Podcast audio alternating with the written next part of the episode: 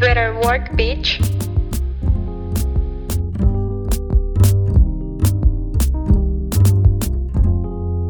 Hola a todo, todas.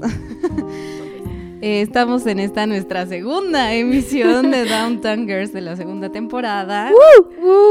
Y con ustedes estamos Laura. Daniela. Selene. Y muchos saludos a Donna, que no pudo estar hoy. Porque No. está enfermita. Y quería que dijéramos que sus últimas palabras antes de morir fueron perrito TQM y Menard Trash. Exacto. Muy sabio. Hemos... Hemos cumplido con nuestra misión. Gracias, esto fue todo. No. Bueno, hoy venimos con un tema que es bastante interesante, bastante complejo, que mm, podríamos llamar algo así como nuestra relación con el trabajo. Ese horrible lugar. También nos faltó mandar saludos a Sofi. Sofi Ah. bebé, te amamos. Sofi. Sigues en, nuestros, Vuelve, Sofi. sigues en nuestros corazones. Chicos, chicas, todos, como esta temporada nos hacen falta, eh, nos hace falta un elemento importante, vital. eh, nuestra columna vertebral, nuestro sistema nervioso. no es cierto. Como nos hace falta Sofi, eh, hemos decidido que para que no le extrañen y no le extrañemos, eh, vamos a tratar de hacer o le, le abrimos un espacio que es su propia cápsula, eh, en donde Sofi nos va a contar qué pedo con su vida, qué, ¿Qué pedo con su vida? ¿Qué, qué pedo con el tema, qué, qué piensa del tema que vamos a tratar eh, y así porque eh, pues le extrañamos, nos hace falta y Así que escuchen su creemos que lo va a poder va a poder enriquecer esto este bonito downtown como siempre. Entonces, con ustedes la Sofi. Hola bebecitas, ¿cómo están? Este, yo aquí lejos, pero siempre pensándolas, siempre pensando en el podcast. Y bueno, hoy les voy a platicar un poco la historia de las mujeres en los espacios de trabajo. Hay como una idea de que las mujeres em- empezaron la vida laboral eh, durante la Segunda Guerra Mundial, lo cual en parte es cierto, o sea, es cierto que un mayor volumen de mujeres inició la vida laboral ahí, pero en realidad las mujeres pues siempre han formado parte de los espacios laborales, solo que primero estaban como en lo privado, ¿no? O sea, las mujeres eran sirvientas, por ejemplo, cuidadoras, nodrizas. Y en el siglo XIX, con la llegada de la, de la revolución industrial, eh, las mujeres de clases bajas pues entran a la fuerza de trabajo, ¿no? Porque la idea de que una familia la podía mantener solamente un hombre con su trabajo es una idea solo para ciertas clases sociales, para otras no era así. Además de que había un temor eh, con la industrialización, que justo con muchos de los trabajos eran peligrosos, entonces si el hombre de la familia enfermaba o fallecía o cualquier cosa así, pues bueno, las mujeres trabajaban y en muchos casos los niños también. Eh, y esto es una anotación muy importante porque hay quienes consideran, eh, como la, ensayista Camila Enríquez Ureña, que el feminismo no viene de las intelectuales, sino que viene de la lucha de las trabajadoras. ¿no? De hecho, eh, la primera vez que se usó la frase trabajadores del mundo uníos, que es como de las frases más importantes del movimiento comunista y que sale en el manifiesto comunista firmado por Karl Marx y Federico Engels, pues en realidad esa frase la primera vez que se publicó fue por la eh, franco-peruana Flora Tristán. Ella fue la primera que, que, usó esa frase, ¿no? Entonces, bueno, el movimiento feminista y el movimiento de los derechos de los trabajadores están muy unidos. Eh, las mujeres formaban parte de esto y fueron las mujeres las que consiguieron muchos de los primeros derechos laborales, como que se redujeran las horas de trabajo, que los niños no trabajaran, ese tipo de cosas en Europa estuvieron muy de la mano con las mujeres eh, en las fábricas y así. Eh, después en el siglo XX, eh, efectivamente con las guerras, pasa que muchos hombres van a la... al... ¿Cómo se le llama? Perdón por no ser experta en guerras, amigas, pero bueno, van a la, o sea, van al, al campo de guerra o no sé cómo se llama. al frente, al frente. van para allá y se quedan muchísimos empleos como abiertos. Entonces las mujeres empiezan a hacer muchas labores desde, desde ser secretarias, las que venden cosas, enfermeras, por supuesto, y otras labores que cuando los hombres vuelven a casa, de todos modos, muchas labores se van a quedar en manos de las mujeres, ¿no?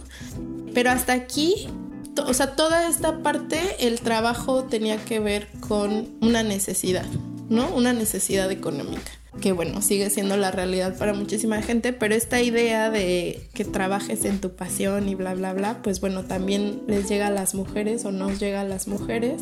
Eh, entre los años 60 y 70 pues se va reforzando, las mujeres van saliendo del espacio privado. Muchas de las labores que las mujeres hacían en el espacio privado pasan a lo público y son hechas por hombres, como por ejemplo los chefs, ¿no? O sea, en lo privado lo hacían las mujeres, en lo público lo hacen hombres o eh, el, cuidado médico también, eh, que pues siempre fue labor de las mujeres como ancestralmente, ¿no? El manejo de hierbas y medicamentos y etcétera, y eso también pasó a ser de los hombres cuando pasa al espacio público.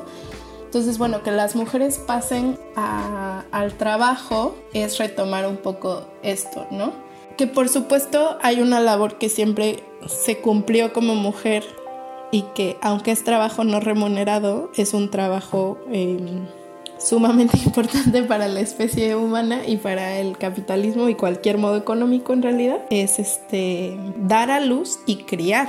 Ese criar es pues criar a los futuros obreros, ¿no? Desde ahí viene como una cuestión de inequidad en los pagos, porque pues obviamente el salario de los hombres incluye como que mantengan a una familia y el de las mujeres no. Entonces eso es algo que empieza como desde el 19 con las fábricas y que hoy en día pues es algo con lo que seguimos lidiando, ¿no? Que todas estas eh, cuestiones de que si por cada dólar de un hombre blanco a una mujer blanca le pagan tanto y una mujer negra aún menos y una mujer latina aún menos y bueno esas son las cifras en Estados Unidos pero en realidad en todo el mundo hay más o menos una diferencia así creo que ahí pues ya llegamos un poco al siglo XXI con todo esto. Obviamente estos son súper generalidades eh, y es una visión muy occidental, lo sé, sobre todo muy europea, lo siento.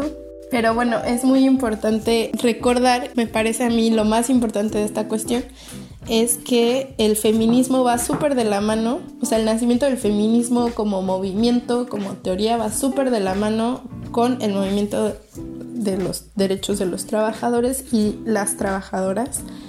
Eh, no solamente hicieron que los niños no trabajaron, no trabajaran, o sea, e, ellas eh, como trabajadoras y feministas, pues también fueron exigiendo cosas como los derechos de la guardería, el tiempo de el tiempo de maternidad, este, la pausa por maternidad, cosas así eh, la, fueron ganando ellas, ¿saben? Y esa, esa visión del feminismo hacia lo privado eh, viene un poco después. Hacia lo privado quiero decir como ya las relaciones en el hogar, eh, las relaciones entendidas como hombre-mujer, eso vendría un poco después, entonces, bueno, eso me parece de lo más importante. Y les mando muchos saludos y listo.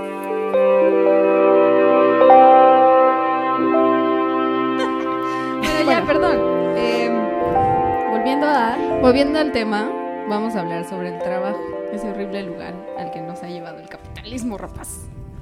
Em, bueno, o sea, existía el trabajo antes del capitalismo rapaz. Yo quiero preguntar, digo, solo como introducción. ¿Ustedes creen que el trabajo dignifica o que es un mito? Chan, chan, chan. Yo creo que sí. ¿Por qué? Ah.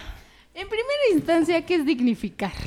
Yo creo que es un mito moderno. yo también creo que es un mito. que nos hizo Según Silvia, según, eh, Silvia Federici, si se dice así, em, antes la gente no trabajaba y era muy feliz y podía vivir con ello.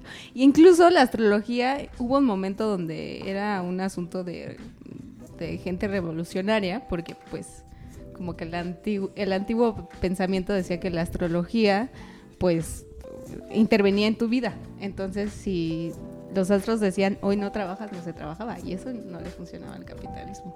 ¿Eh? Dense cuenta. Así es que si son acuario, no trabajan.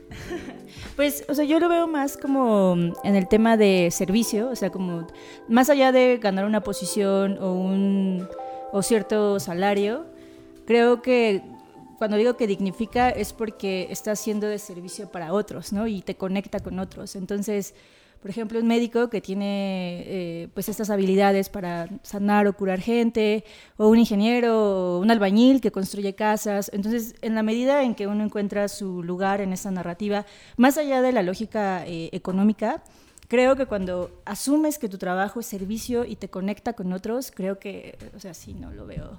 O sea, creo que dignifica, que está chido. Yo creo que dignifica un tanto en lo que dice esta Cel, o, creemos que dignifica porque es lo que nos vincula a los otros de manera cotidiana. O sea, es lo que nos permite, o lo que nos obliga, no solo nos permite como buen pedo, sino que nos obliga a dejar nuestras casas, a alejarnos de nuestra familia y a convivir con otros y otras realidades.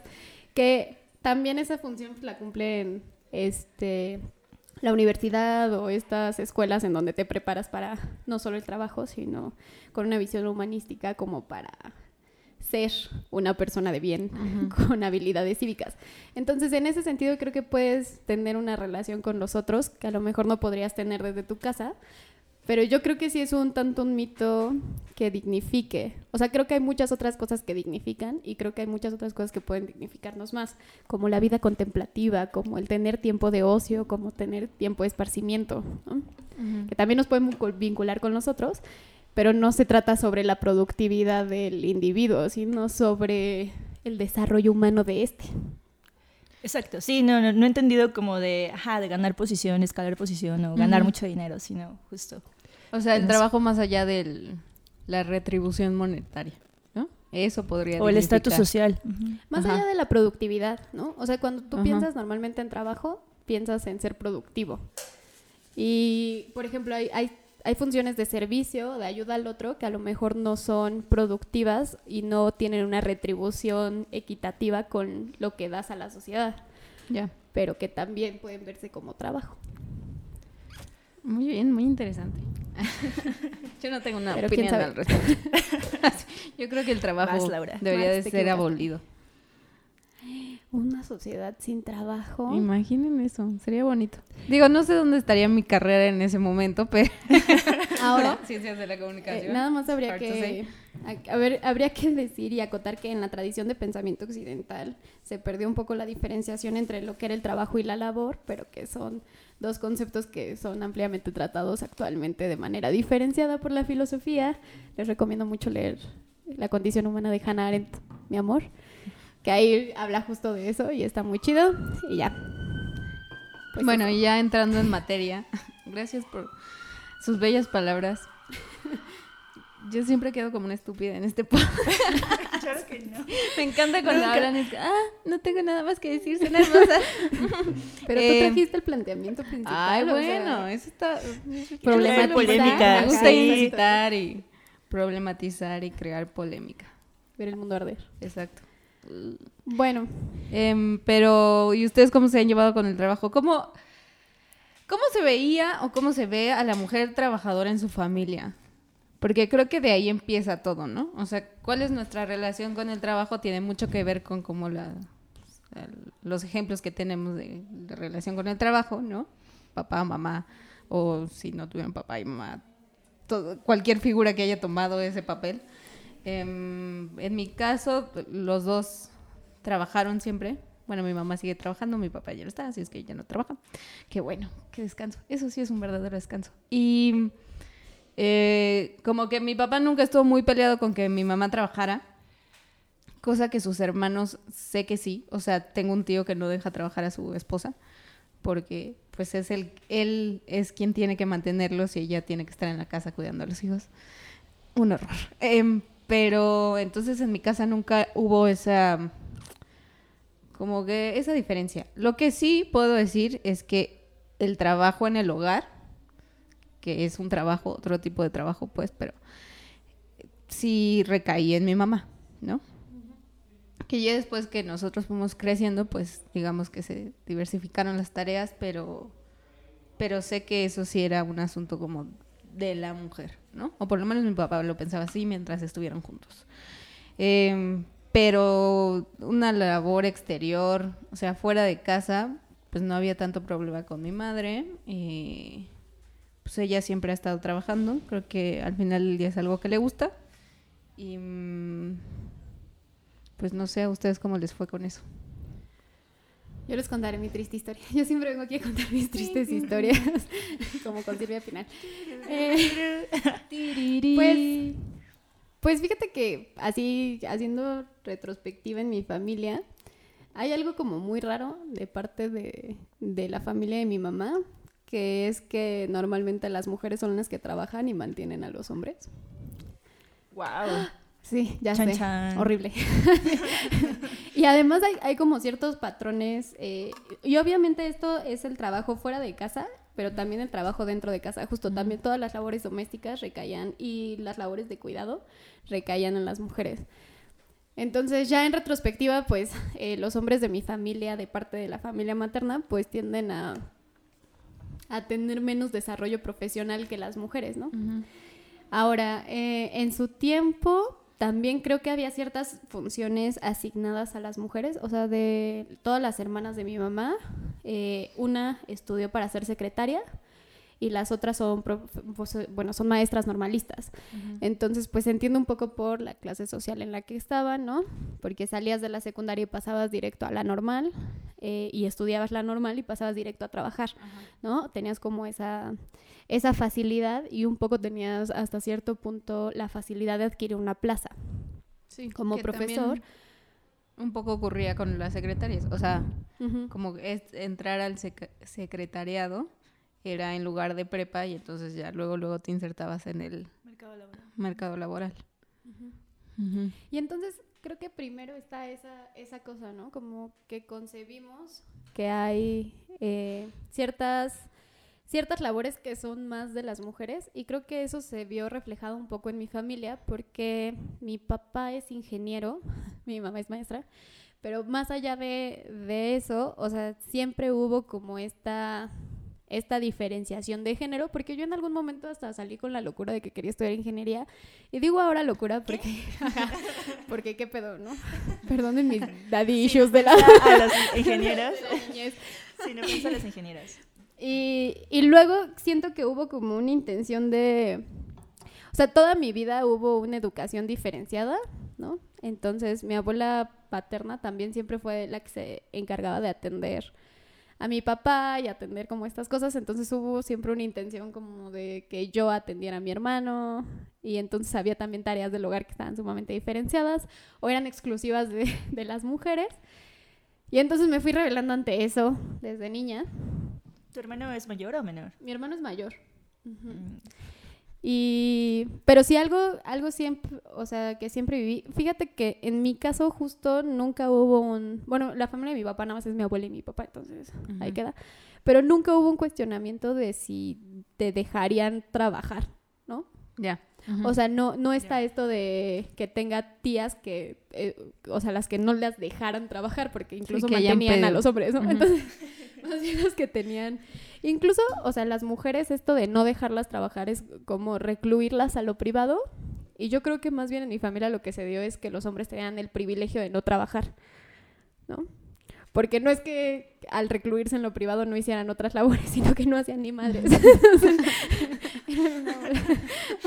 O sea, no era que intercambiaran papeles, por así decirlo, Ajá. sino simplemente que- caía toda la carga en ellas. Exacto, o que mis tías dijeran, ay no, este, no te dejo trabajar, sino que ellos eran los inconstantes, los que perdían trabajos, que tenían problemas como de alcoholismo, o que tenían Mm. problemas como que se rebelaban contra las autoridades inmediatas y entonces pues no duraban mucho en los trabajos y entonces pues la carga del trabajo siempre recayó sobre las mujeres. Y creo que eso un poco se refleja en la actualidad en mi familia.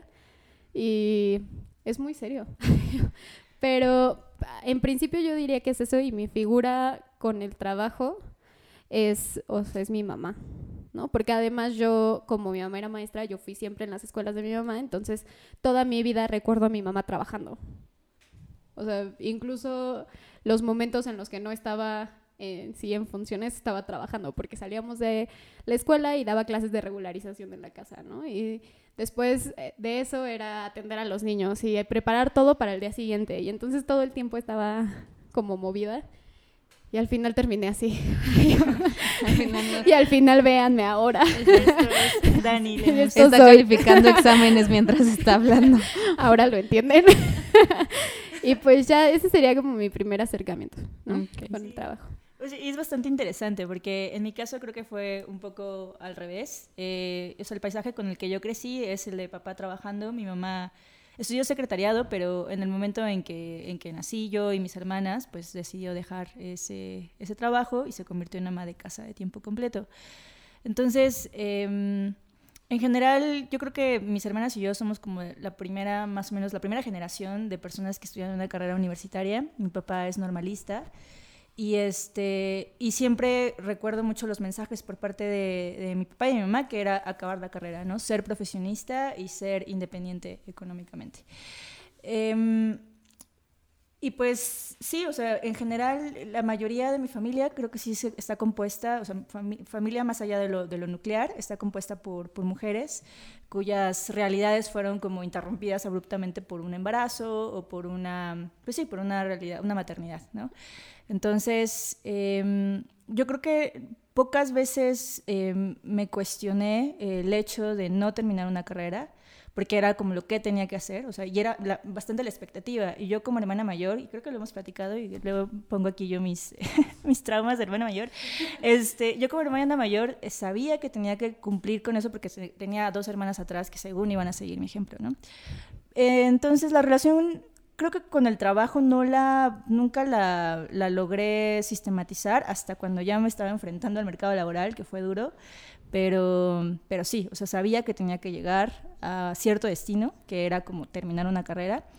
Y, como lo contaban, lo planteaban mis papás, era, es que con una carrera eso te garantiza tener un empleo y que no sé qué, y muchas prestaciones. Y entonces quizá uno pasa por esos años de manera un poco ciega, pensando en que así va a ser, y ya cuando acabas la carrera, o cuando estás en la carrera es cuando te das cuenta de otras cosas, ¿no? Pero, pero bueno, en general es eso. Este, yo sabía que tenía como una meta que cumplir, que había mucha confianza y demasiadas expectativas depositadas en, en eso.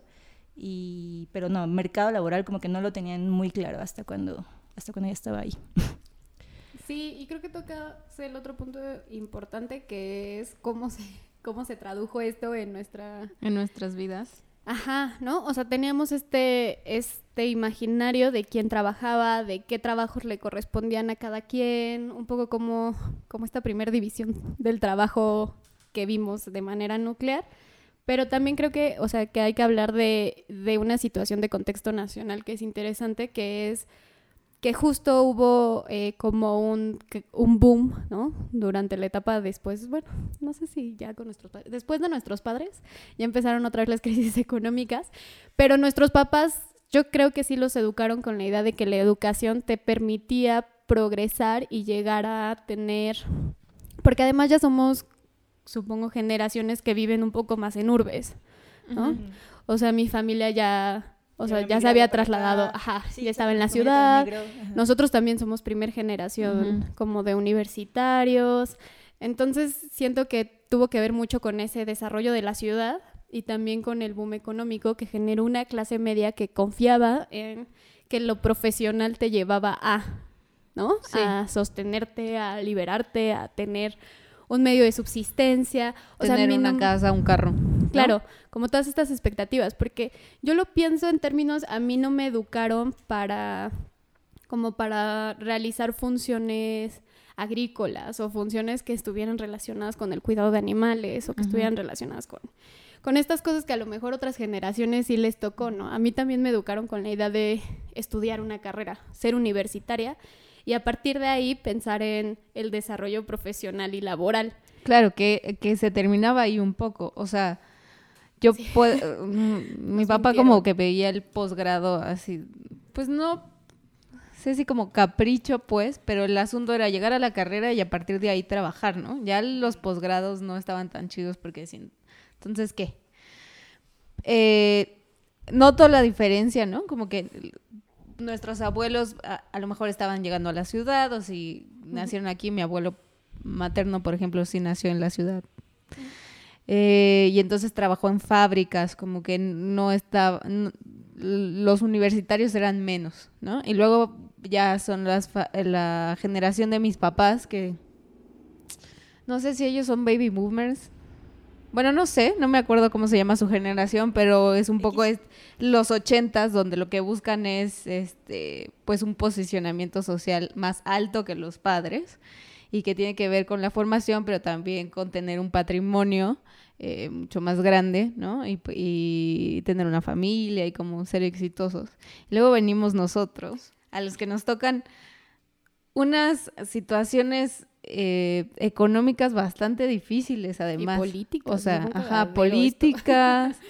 como que todo se empieza a caer y todos los que estamos ya en los 25, 30 estamos en unas crisis tremendas porque nada de lo que se nos había planteado y de lo que nos en algún momento nos dijeron que teníamos que hacer realmente puede ocurrir. O sea, más allá de si lo logramos o no, qué tantas son las condiciones para que eso suceda, ¿no? ¿Qué tantas son las condiciones para que podamos comprar un carro, para que podamos comprar una casa? La otra vez vi un meme muy cagado que decía que justo somos la generación de los que ya no consiguieron terrenos baratos. Exacto.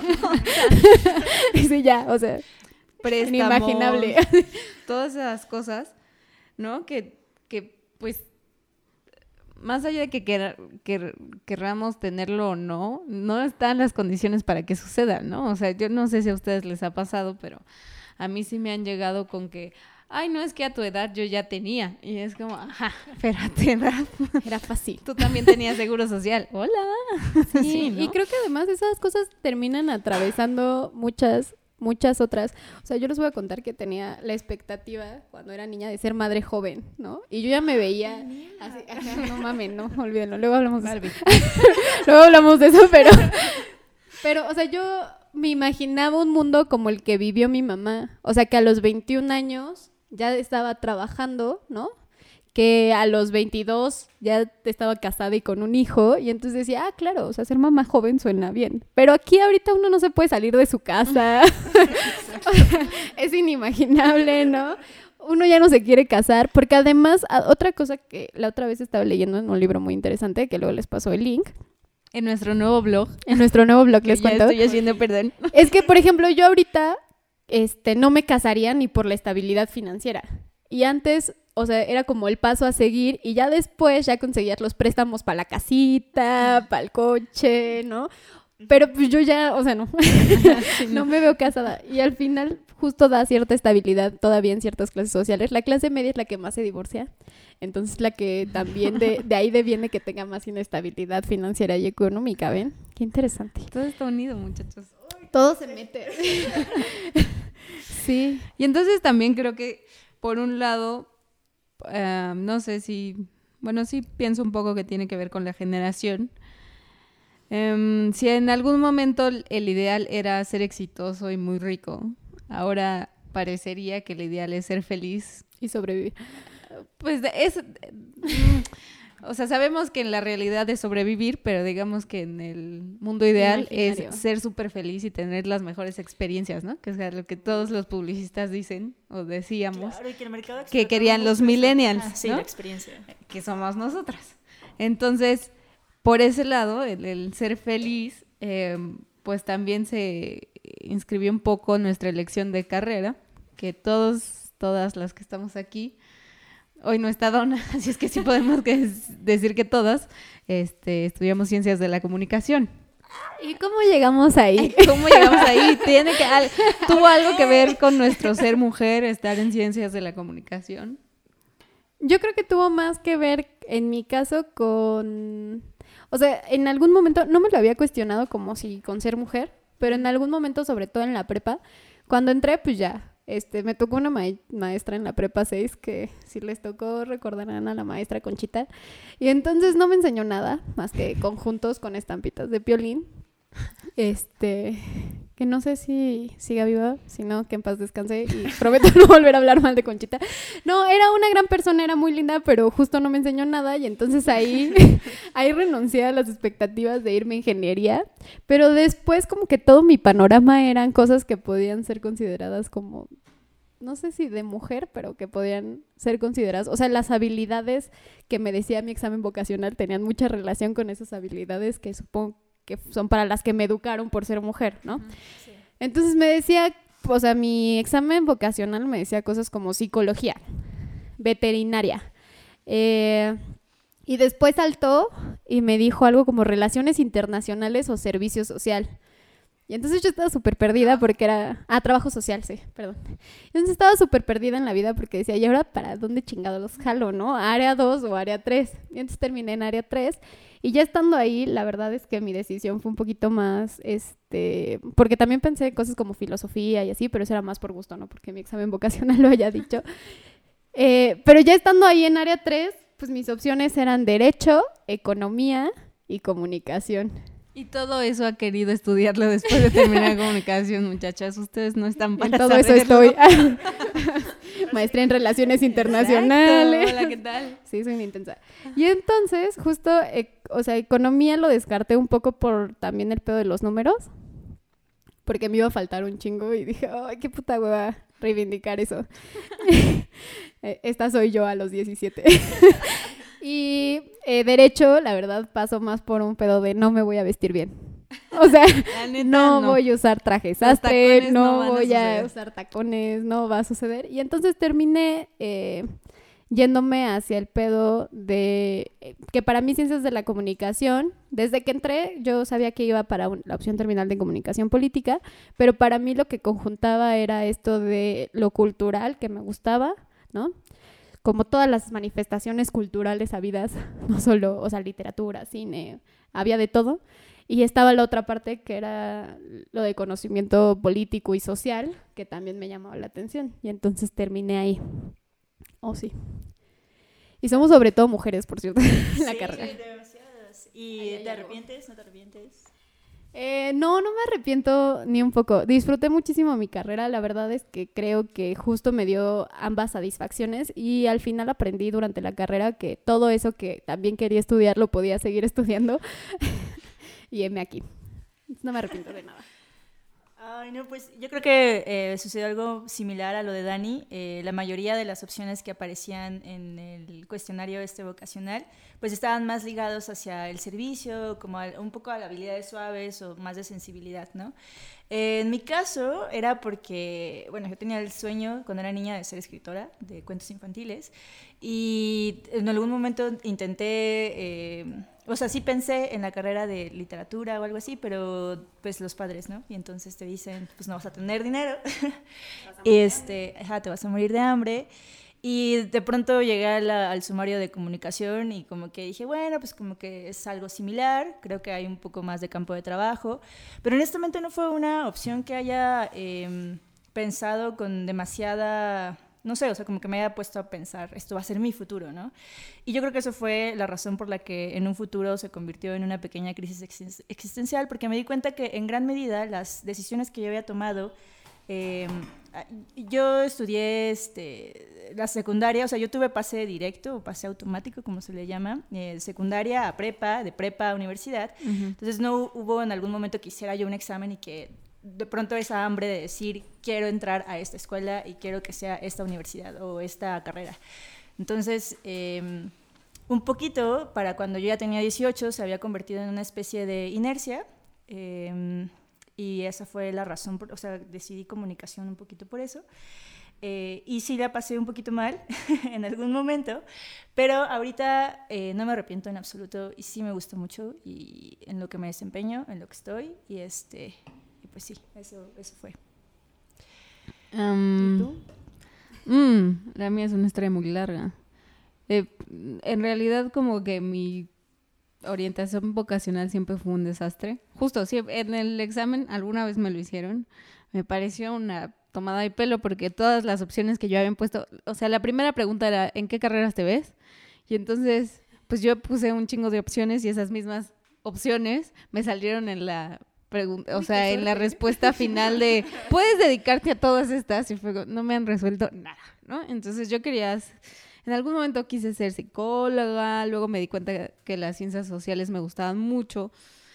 La realidad es que em, como la parte del arte siempre me llamó mucho la atención. En un, principio bailaba, ya después hice teatro, ¿no?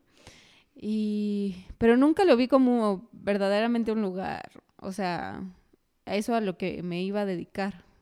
Sobre todo porque pensaba que justo me iba a morir de hambre, ¿no? Entonces, o sea, pues sí me habían metido esa idea en la cabeza. Ahora, también, ahora que lo pienso con esto de ser ¿eh? mujer, sí me muero de hambre. Les doy mi cuenta de Poncita. Pero bueno, eh, como que ahora que lo pienso, desde mi parte de ser mujer, mi mamá me llevó a clases de ballet y luego clases de danza y así. Y pues no vi a mi mamá llevando a mi hermano a clases de ballet, ¿verdad?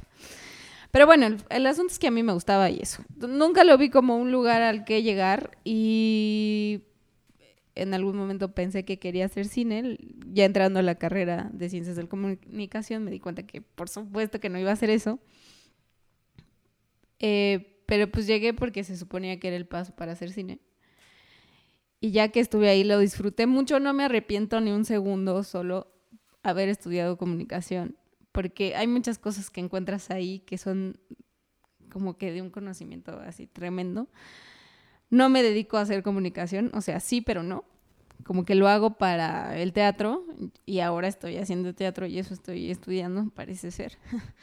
Em, pero no sé, o sea, si lo pienso ya desde una perspectiva más amplia, como más viendo toda mi vida pasada, sí creo que hay algo de ser mujer que estuvo ahí con esta cosa de eh, estar, ajá, como que también estar educadas en la sensibilidad, ¿no? Que es esta cosa de, ah, pues las mujeres sí pueden ver estas cosas o las mujeres sí pueden hacer estas cosas, no sé qué. Que siento que de cierta manera sí, sí cruza estas elecciones. Tal vez ahora no es tan visible, pero sí siento que, o sea, porque también pues mis compañeros de la prepa se dedicaron o a las ingenierías, o sea, es muy raro el que dijo, yo quiero ser artista, ¿no? O sea, tengo un amigo que es animador digital y él es gay, o sea, como que sí, los y además vivía en Querétaro, ¿no? Entonces como que los que se dedicaron a otra cosa que no fuera ingeniería, pues sí, son gays, porque creo que es un asunto de sensibilidad femenina, aunque no esté tan claro. Sí, totalmente. Y que, bueno, y que esto pone, em, pone el punto de saber qué onda con el mercado laboral, ¿no? Yo creo que en gran medida em, la crisis que tuve justo cuando estaba en la carrera era saber a qué me voy a dedicar. creo que fue cuando realmente me puse a, pensar en esta conexión entre realidad y lo que iba estudiando y decía, esto cómo, o sea, cómo, cómo me voy a plantear o cómo me voy a ver yo en, en un entorno profesional, por así decirlo. ¿Ustedes cómo se visualizan? ¿Lo están logrando? Este, ¿Cómo lo hacían antes? ¿Ha cambiado o no ha cambiado? Pues yo eh, tuve esto como... Yo creo que eh, la otra vez lo estaba hablando con mi mamá que no sé si nos escucha porque ya la otra vez le pasé el link, más TQM. este, qué uso. Bueno, el punto es, estaba hablando con ella porque algo que yo le decía es que creo que, bueno, en mi historia de vida en un momento mi mamá se separó de mi papá y yo me fui a vivir con mi mamá, ¿no? Y entonces creo que eh, seguí un camino muy similar al de ella, en tanto me dedico también un poco a, a lo académico y, este, y algo que disfruto mucho hacer es dar clases. Este, y entonces yo le decía que yo creía que no tenía tanto que ver con, o sea, con una cosa como, como que nací con eso, porque ella me hizo un comentario como de que a veces se trae, ¿no? Y yo le dije, no creo que sea algo que se traiga, yo creo que es algo que se mama. O sea, al final, o sea, sí creo que vivir con mi mamá tanto tiempo eh, me ayudó a desarrollar ciertas habilidades que son cercanas a las habilidades de una pedagoga, ¿no? Que yo no soy pedagoga, pero que tienen como esa vinculación. Y yo recuerdo que así, desde chiquita, desde las clases de regularización de mi mamá, yo me ponía a explicarle a la gente cosas que no entendían. Entonces... Te super veo así, bebé, diciendo, no, no, no, así no se hace oye, no entendiste nada. Exacto. y entonces creo que eso fue algo que, o sea, que se fue replicando y yo recuerdo en la secundaria también eh, hacer como estas reuniones de estudio para los exámenes y terminar siendo la que les explicaba a mis amigas si en algún momento ellas no entendían algo, ¿no? Y eso me desarrolló esta habilidad como para simplificar muchas veces cosas que son conceptos o teorías o demás. Y yo creo que tiene que ver con las habilidades que se me fomentaron desde niña y que además se me fueron como rehaciendo. Y entonces cuando llegué a la universidad en primer semestre, no trabajé, pero en segundo semestre me ofrecieron dar clases en una escuela que no sé si hacerles el comercial, Sí, yo creo que sí, me cae súper bien. Bueno, no les haré el comercial, pero es una escuela que lo que hacía era dar cursos eh, de preparación para los exámenes de la UNAM y de la prepa. Y además me tocó dar clase de algo que nunca me imaginé, que era español y literatura. O sea, yo la verdad pensé que a lo mejor sí iba a dar clase, iba a ser algo como de historia, un poco donde más sabía yo en la vida y terminé dando español y literatura y me di cuenta que sabía de español y literatura y no sabía que sabía. Y entonces desde segundo semestre hasta que acabé la carrera estuve dando clases. Ya después este, me metí como profesora adjunta, entonces seguí dando clases y un poco en algún momento tuve la crisis de que dar clases no, no me iba a dar para vivir, ¿verdad? Entonces más bien en lo que pensé fue en qué otras actividades podía hacer y entonces ya, ya a este punto de mi vida lo que he definido es que lo que me gusta hacer es tomar y dar clases, ¿no? Aprender y como aprender en, esos dos espacios, porque también los alumnos enseñan un chingo, y, desarrollar investigación, que es lo que me apasiona, pero al final tengo que tener otro trabajo, ¿no? y eso es lo que, al menos, o sea, ya, ya cuando uno es vaca sagrada y tiempo completo y ya, ya te puedes dedicar a eso. Nada más. Vacaciones UNAM. Ajá. Pero yo aquí ahora eh, pues les digo que sigo dando clases, nunca he dejado de dar clases, pero he tenido otros trabajos, Porque si no, no podría vivir y existir. Y más bien lo tomo justo como eso, como el espacio en donde soy y donde me gusta ser, ¿no? Lo disfruto mucho, ni siquiera lo veo tanto como una carga laboral. Y, y lo veo como, no, tampoco es un hobby porque también es una chinga, ¿no? Pero, pero de todas maneras no he dejado de trabajar en otras cosas para, para mantenerme. Triste, pero cierto. Los profesores no se pueden mantener aquí. Ah, es muy triste. ¿Y ha habido algo que te haya decepcionado? De Bueno, más allá justo de eso, de, de la paga, o a lo mejor algunas actitudes, o por parte de tus colegas. justo por ser maestra mujer. Ah, sí, claro. Eh, pues me ha pasado de todo, porque además empecé o sea, creo que además de lo de ser mujer, también pasa por el hecho de que empecé muy joven o que me ven muy joven. Ya no estoy tan joven, pero tengo cara de niña. Entonces, mucho lo que me ha pasado eh, en el ámbito de dar clases es que he tenido alumnos que me invitan a salir, con los que me parece éticamente totalmente incorrecto salir y con los que nunca saldría. Eh, he tenido colegas que me invitan a salir, que eso ya es menos éticamente conflictivo, y eso sí he hecho. sí, perdón. Eh, ¿Qué más? Em, me ha tocado que son algunos colegas de la vieja escuela son un poco condescendientes conmigo. Y además tienen estas actitudes como decirme princesa, muñeca, bebé. Bueno, bebé no. Eso ya está más enfermo. Pero sí me dicen princesa, muñeca, este, señorita. O sea, me infantilizan ¿no? Y entonces en algunas discusiones que son de, tinte académico, eh, tienden a descalificar mis opiniones a partir de que soy joven y es como, no, señor, o sea, la vieja escuela ya, ah, no es cierto. Siéntese, señor. Ya siéntese, señor. Ya Marx está superado. ¿Qué? Lo dijo, lo pensé. ya siéntense. Y entonces, eh, pues sí pasa eso. Eh, no sé, creo que en tanto cosas como de salario, pues es una profesión mal pagada para todos, ¿no? Pero creo que quizá le da más este renombre a los hombres ser profesores. Eso sí lo creo. A lo mejor ganan un poquito más de legitimidad en la vida. Porque además, o sea, y lo creo ante el fenómeno que se vive incluso en la UNAM de acoso sexual y de... O sea, por ejemplo, el que me invitaran a salir alumnos, o sea, se entiende en una lógica de... Transferencia. De transferencia, ajá.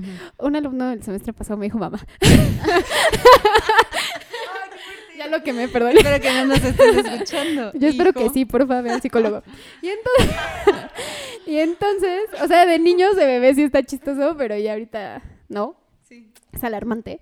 Eh, entonces, entonces, ahí sí lo puedo entender como en una lógica de transferencia, en una lógica así, pero creo que es un fenómeno como muy común en las universidades, pero no, no sé qué tanto de mujeres profesoras con alumnos, que no niego que suceda, seguramente sucede, pero más bien también, y creo que el, el que se convierte un poco más en problema y debate es el de hombres con mujeres, ¿no? Entonces ahí hay- habría algo que revisar importante de la profesión. ¿Y qué más? Pues creo que en el ámbito de dar clases ha sido eso. Mis alumnos se, se sacan mucho de pedo cuando me ven llegar y les digo que yo voy a ser la profesora. Pero también tiene que ver, yo creo, con esto de la edad. Y pues ya, más que con el género. En el caso de ser profesora, en el caso de mis otros trabajos sí han sido condiciones diferentes. Y Pero- la relación con las mujeres en la academia, o sea, entre mujeres, ¿cómo la ves? Pues la verdad es que hay un fenómeno, al menos en la UNAM, que yo he visto, que Ajá. es que no hay mucha relación entre profesores, porque al menos en la carrera de comunicación, eh, de los 400 y tantos grupos que se programan, la mayoría está programado por profesores de asignatura. Entonces, Los profesores de asignatura tienen una dinámica muy distinta y entonces van, dan su clase y se van.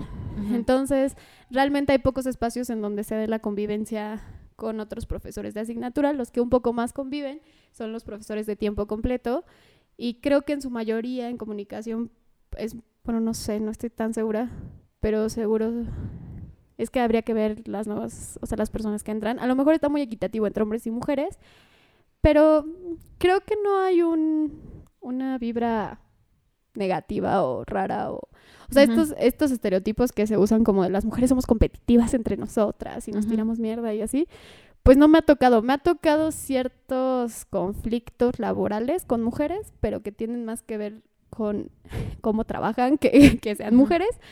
Eh, entonces, pues no, creo que no he tenido así como... que tienes como una red de apoyo ahí en tu trabajo. Como profesor, yo creo, como profesor de asignatura, yo creo que no tienes mucha red de, de apoyo. O sea, eh, yo pertenezco a un seminario de investigación, yo tengo vínculos con profesores con, que además me dieron clase y con los que ahora estoy desarrollando investigación o que estoy entrando en sus proyectos de investigación y demás. Y entonces obviamente se hacen este, estas relaciones, ¿no? Pero que yo sienta que tengo una red de apoyo, no. Sí, como tal. Y creo que, no sé, eso sería cosa de verlo. No creo que algún profesor de asignatura lo sienta como tal. Porque les digo que la lógica y la dinámica es, vas, das tu clase y te vas a trabajar otra cosa, porque de la academia no se vive, ¿no? Sí, sí. Entonces no hay mucho en donde convivamos. Pero sería necesario, esa, o sea, no sé, justo pensando en si existiera mm, como una desigualdad laboral, como que ser, ¿tú crees que sería necesaria una red de apoyo o como que estaría chida? Yo creo que algo que seguro atraviesa esto y que quizá no me ha tocado directamente y que lo vi ahora que fueron vacaciones de los niños es que las mujeres llevan a sus hijos al trabajo. Mm, ¿no? O sea, este periodo en el que tú estás en- trabajando y los niños están de vacaciones escolares y entonces mucho de lo que se escuchaba era como de la necesidad de armar algo como un curso de verano, ¿no? Algo como actividades donde estuvieran los niños durante el periodo en el que sus mamás están trabajando. También sé de compañeros hombres que llevan a sus hijas o hijos, entonces tampoco me parece exclusivo, pero sí quiero creer que por las condiciones de la maternidad en general en México y por las condiciones laborales, en su mayoría las mujeres han de tener como esa, esa limitante, Mm. ¿no? Pues yo eh, comencé también en el mundo laboral un poco joven. Eh, mi primer trabajo fue, bueno, quitando de seguridad de los conciertos, fue en una... en- hice un servicio social en el Hotel Fiesta Inn porque estudié turismo, una carrera técnica. Y pues es la primera vez que te enfrentas justo a un jefe y demás, y sí recuerdo claramente como todos estos estereotipos eh, de que te mandan por los cigarros o por la torta, y que bueno, en ese momento, eh, con 16, 17 años, pues decía, bueno, es lo que me toca hacer, ¿no? Eh, de pronto, pues no sé qué tanto tenga que ver con ser mujer, pero yo creo que sí, en gran medida el hecho de aceptar salarios muy bajos, ¿no? De trabajé en una cafetería y también como información en el aeropuerto. Eh, dando indicaciones y pues ahorita que pienso en mis salarios de aquel entonces eran como 2.500 al mes. y era, una, o sea, era algo que yo aceptaba por el hecho de decir estoy aprendiendo. Ya cuando tuve mi primer trabajo, este, digamos, relacionado con la carrera, fue eh, como colaboradora en una revista. Eh, y pues sí, era prácticamente no me sentía del todo cómoda, o sea, me sentía contenta de estar ahí, pero no me sentía cómoda cuando tenía, cómoda al tener que hablar de, de, dinero, ¿no? Entonces siento que sí hubo tres o cuatro colaboraciones que hice y nunca cobré por esta idea de que no, es que apenas estoy aprendiendo, es que quizá pues lo hice mal y no sé qué, X cosa, ¿no? Me publiquen a que Exacto, o sea, como que ves la publicación como tu pago, ¿no? eh, y bueno, ya ahorita, afortunadamente ahorita estaba tratando de hacer memoria. Eh, supongo que sí, en el camino me he encontrado con comentarios condescendientes y demás. Y, mm, pero también me ha tocado trabajar en entornos que tratan de ser un poco, pues según más incluyentes y demás. Lo que sí he notado, por ejemplo, ahorita yo eh, trabajo en una editorial, es que eh, no sé si por el hecho de ser mujer o en general por un, un asunto de personalidad, el tema de los aumentos, eh, sí, bueno, no, sí tengo varias amigas que este, el tema de los aumentos como que nos cuesta más trabajo a que cuando tengo amigos también que los lo han hecho de forma mucho más segura. Ajá, pedirlos, exactamente. O sea, como que entre las amigas, dos o tres amigas que hemos platicado, oye, pues sí, ya tenemos que platicar del aumento. Los puntos que tenemos ahí pendientes es como de, no, pero es que tengo que llevar como todas las suficientes pruebas para decir, ya, te necesito. Ajá, lo valgo, claro, como de tener que legitimarlo. Y sí recuerdo particularmente, ajá, un, amigo eh, del trabajo que pues, para él era lo más natural, hasta, hasta se enojaba y decía, bueno, pero ¿por qué no si yo ya llevo trabajando aquí? O sea, si cada año sube la inflación y demás, ¿no? Como todos estos argumentos que son obviamente válidos. Em, pero sí, eh, prácticamente yo creo que el tema ha sido esto de darle el valor, el valor que tú, que le das tú al trabajo es el mismo que cualquier otra persona, ¿no? O sea, como que creo que ese ha sido el más el tema en el que yo me he enfrentado. Es que eh, eso que dices es interesante. A mí me pasa mucho porque freelanceo de lo que se pueda. Como que hago de todo un poco, mi vida laboral ha sido muy variada, muy rara. Entonces, a la hora de freelancear, como que hago todo lo que me pidan, pero al mismo tiempo, como hago de todo, no sé cómo cobrar lo que hago. Y a la hora de cobrar me cuesta un ovario, el otro, la matriz completa, ¿no? O sea, sí es una cosa de no sé cuánto, no sé cómo, no sé si mi trabajo, o sea, si la calidad lo vale, no sé si estoy malbaratando a todos mis demás colegas, o sea, horrible, me pongo en unos eh, dilemas espantosos. Pero también creo que tiene que ver un poco justo con, con lo que decías, Cel, de, de que tenemos como un chip de trabajar más, mucho más, porque tenemos que demostrar que estamos donde estamos y que hacemos lo que hacemos eh, y que un poco quitarnos em, como la máscara de mujer, por decirlo de alguna manera, ¿no? Como que vean nuestro trabajo y no vean antes que somos mujeres y después el trabajo, como que no lleguen primero ahí. Entonces, o sea, yo, yo recuerdo que cuando recién empezaste a trabajar en, ya en la universidad, pero en, como en puestos, este... Está hablando a, Dani. Ajá, sí. Eh, que había mucho esta cosa de con quién te juntaste para estar ahí, ¿no? Que no tenían, que los comentarios iban mucho más allá de no es su capacidad, sino con quién se juntó y, y seguro cogió con alguien. Ajá, exacto, ¿no? Que es como, o sea, siempre nos sometemos a este cuestionamiento de con quién te cogiste para estar ahí o, y a veces no es tan explícito de los otros, pero siento que sí lo tenemos muy en la cabeza como para decir, y además tengo que demostrar que tengo la capacidad de estar aquí, porque si no van a pensar que yo, y, y no está chido, ¿no? O sea, entonces siento que todo el tiempo pasa algo así. Les digo que mi vida laboral ha sido muy diversa. Eh, estoy en el teatro, es donde más he estado y pues en el teatro digamos que sí, no sé si en todo el ámbito artístico, pero por lo menos en el teatro y el, el independiente que es el que me ha tocado, como que se vive en otro mundo y entonces como que todos están mucho más este progres y así. Aún así hay muy, muchos machos progres, pero bueno, como que parecería que estamos un paso más allá, ¿no? No sé si es tan cierto. Eh, hay una cosa, un mito del que el otro día estaba escuchando, que es que hay, hay más actrices que actores y que lo explican con que las mujeres son más sensibles y entonces son más capaces de ah. ser actrices. Entonces como que digo, eh, o sea, sí, pero esa sensibilidad es aprendida también, ¿no? O sea, eso no quiere decir, exacto, eso no, no quiere decir nada al final del día. A mí no me ha tocado tanto eso.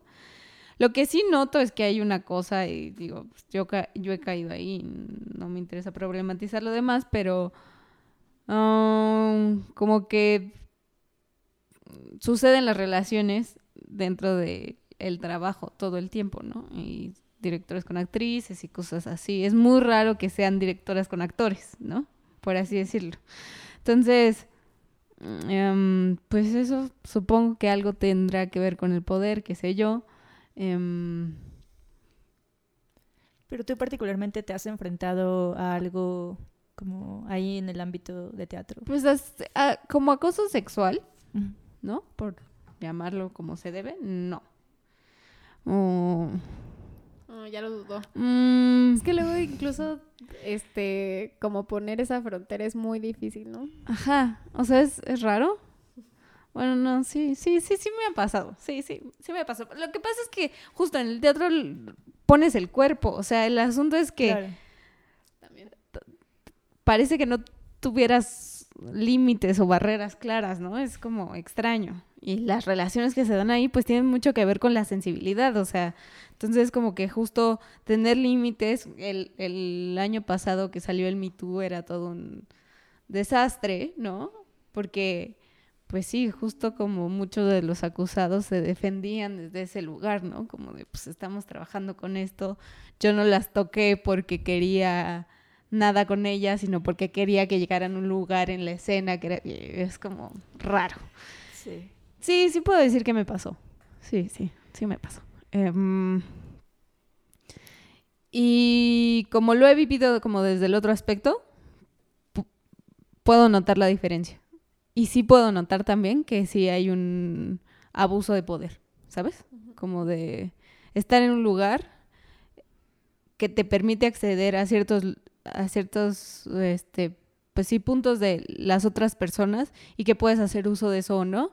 Y entonces que hacen uso de eso y, terminan con esas personas, ¿no? Pero además siento que caen en lo que estábamos diciendo la otra vez, que es esta idea de la licencia. O sea, es como la licencia del artista, la licencia creativa, como si tuvieran que traumatizarte para llegar a ciertas... O sea, yo nunca he hecho teatro, ¿no? Pero... Pero es algo, o sea, es parte del discurso también que se dio en el Me Too de las mujeres que trabajaban en la industria cinematográfica, ¿no? Cómo había abuso psicológico bajo, o, o estos casos, por ejemplo, de violaciones que han sido filmadas. Esta chica que vivió la violación en el set y que la idea era que fuera realista y que era como, dude, ¿qué? O sea, ¿cómo, cómo puedes tratar de justificar una violación cuya evidencia grabaste, ¿no? Tú mismo con fines artísticos, güey. Que además habría que pensar, ajá, o sea, como claro, fines artísticos y lo que quieras y lo que sea, pero a ver, cambiemos de o sea, cambiemos los personajes del cuento y pongamos un nombre ahí. ¿Se vería igual? No se vería igual. ¿O crees que lo tengas que traumatizar para que Exactamente. sea muy o sea, honesto su, actuación? ¿Dónde estamos poniendo a las mujeres en el ámbito artístico que puedes hacer uso de ellas para lograr tus, lograr tus fines artísticos, ¿no? O sea, como si fueran cosas. Exactamente. como que sí hay una línea muy delgada que siento que cada vez es mucho más clara, pero que todavía está en una tradición que lleva muchos años y donde sí hay una como tradición de maltrato con tal de, deshacer el ego. Claro que estoy estudiando, lo entiendo más, pero, pero sí hay una línea ahí que tiene que ser muy cuidada.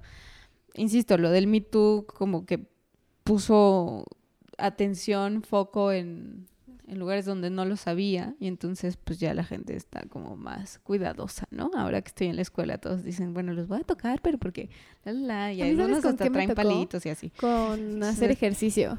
O sea que también Mm. justo estás involucrando, o sea, en la gimnasia, por ejemplo, justo estás involucrando el cuerpo y obviamente si te tienen que agarrar de donde te tengan que agarrar para salvar una caída, pues te agarran, ¿no? Y entonces mucho también cuando salen estas cosas de denuncias, este, pues sí generas una relación distinta con tu entrenador y que tiene que ser de confianza, pero que también tiene sus límites y es como, o sea, a mí me pasaba, por ejemplo, que en la en algunos espacios, en la, o sea, de, de, de deporte en general, sucedía que el entrenador te daba una nalgada, ¿no? Y entonces era como un, como una cosa como de retribución hacia que hiciste bien algo así. Salió bien tu mortal, nalgadita. Y entonces no lo veías como algo negativo porque se lo hacían a todos, ¿no? Pero sin duda ahora que lo veo en retrospección es como, ¿por qué carajos me nalgaban? O sea, no, o sea, era necesario, no me podía decir bien hecho, palmadita en el costado. Hombro.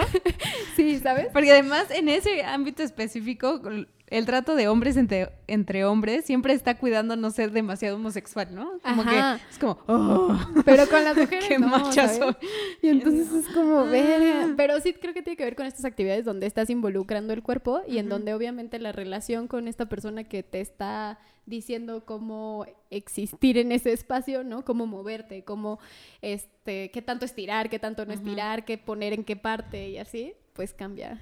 Y es algo que, de lo que debemos hablar, porque en el Me Too también lo que se vio fue estos casos de abuso sexual, incluso de médicos y entrenadores de este Las Olimpiadas, de las sí, olimpiadas de estas mujeres que son como deportistas de élite no y que muchas veces incluso no, no entendían que eso era una transgresión sexual. Sí, sí, estuvo fuerte ese caso también. ¿no? Porque justo con la justificación de, ah, voy a eh, tocarte porque es una cuestión de fisioterapia y demás, pues había tocamientos incómodos, así lo describían. y que no debían existir no o sea hay terapia física que no necesariamente pasa por porque te agredan sexualmente sin duda pero pero Pues sí. sí. Yo otra cosa que viví y que les quería contar es que a mí me tocó en mi primer trabajo, que fue en una consultoría. eh, o sea, he trabajado en dos consultorías y en la primera me tocó algo que era muy cagado, que era la única mujer. O sea, había otra mujer socia, pero estaba estudiando el posgrado. Y entonces en las comidas se volvía una cosa como yo hablándoles de feminismo a los tres hombres con los que convivía. Y entonces ahí me, me radicalicé un buen. Y como que además empecé a, a verbalizar todas Ujú. estas ideas que tenía y ya después me metí un poco más en serio con el feminismo. Pero de mis compañeros lo que sí pasaba era que tendían a ser condescendientes, pero pasaba por dos cosas. Una, que yo no había estudiado este, ciencia política. Y la otra, que este que era mujer, ¿no? O sea, que era de comunicación, porque incluso hacían como estas cosas como, ay, es que ella es de comunicación y que no tiene nada que ver, pero bueno, y, Sí. y que era mujer y pasaban por cosas de, que, de ambas que, por ejemplo, o sea, podía yo estar y que fue un poco más difícil, o sea, con cosas como ir con funcionarios públicos o trabajar con gente de la administración. Ellos trabajaban temas de seguridad, entonces trabajábamos con policías federales y trabajábamos con este presidentes municipales y trabajábamos como con estas personas. Y eso sí pasaba por este cosas como ahí sí te tienes que arreglar, ahí sí te tienes que poner tacones, ahí sí, sí, te claro. tienes que, ¿no? Claro. O sea, como este estereotipo de la mujer arreglada que pasa sobre todo por los tacones que son muy incómodos, pero bueno. Y también pasaba por el, el tener que ser amable con el cliente, ¿no? Pero eh, no, Seductora. no incitar, ajá, como no seductor, exacto. Y entonces era como, pues es que no estoy siendo seductora, nada más estoy diciéndole hola. Te estoy O sea, saludando.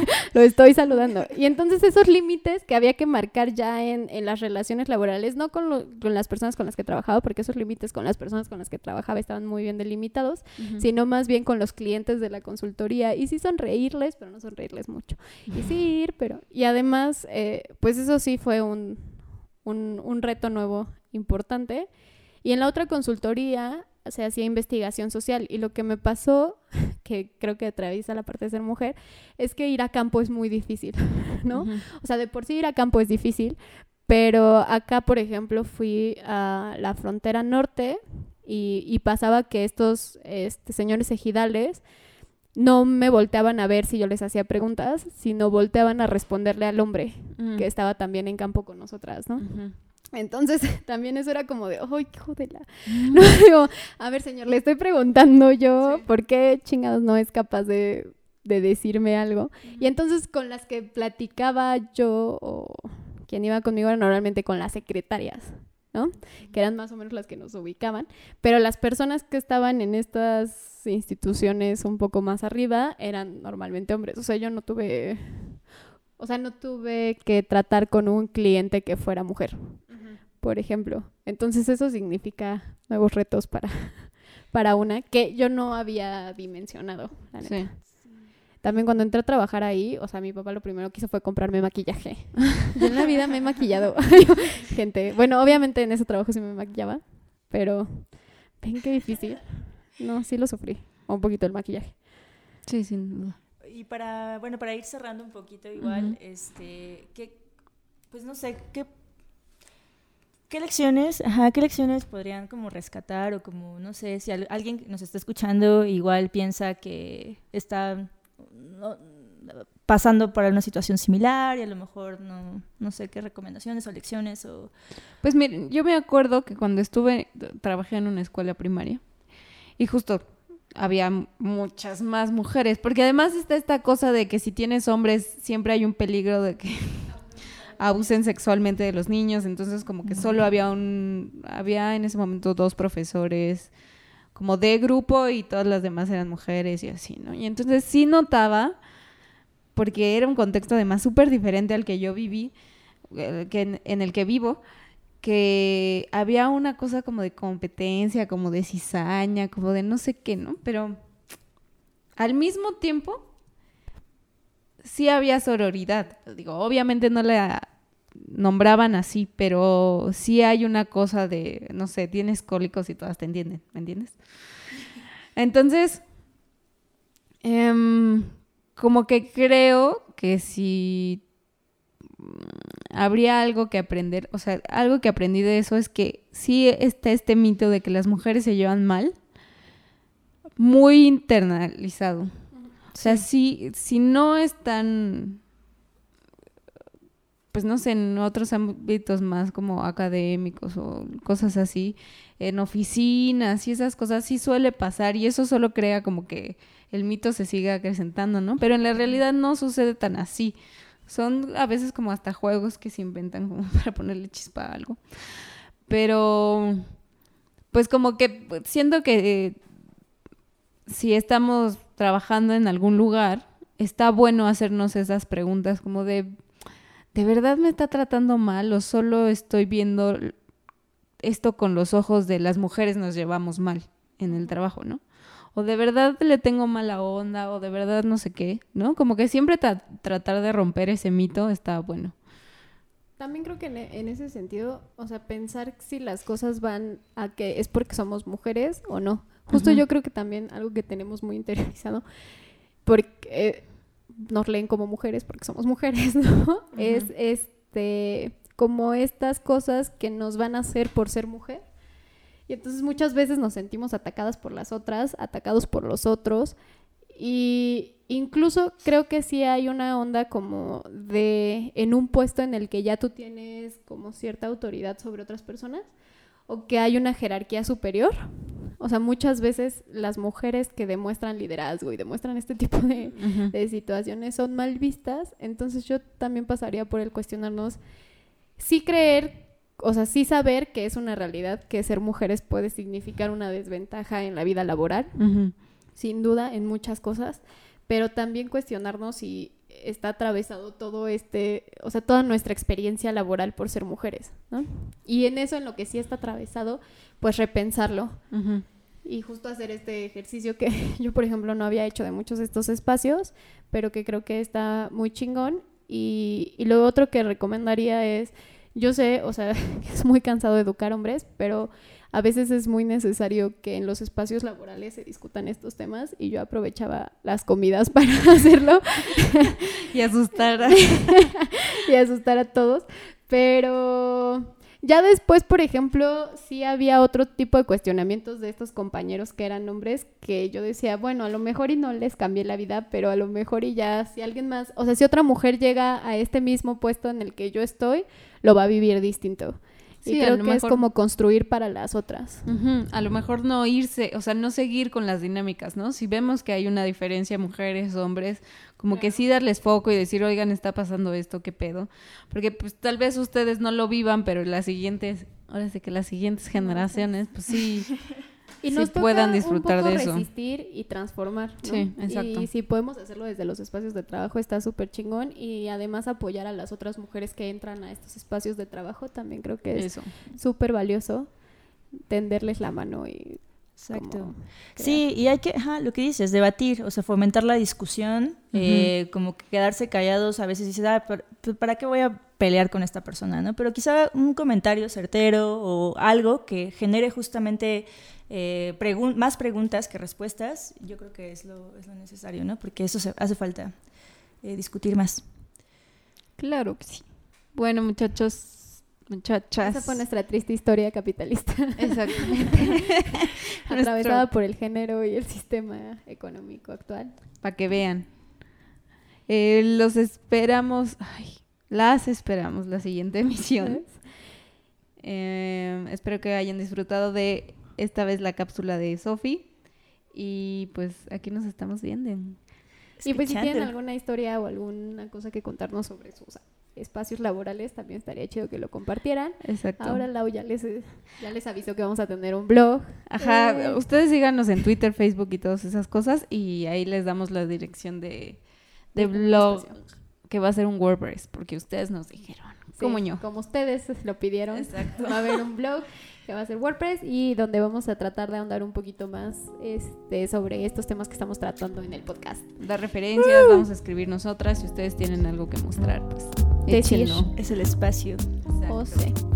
Bye bye. Bye. Bye.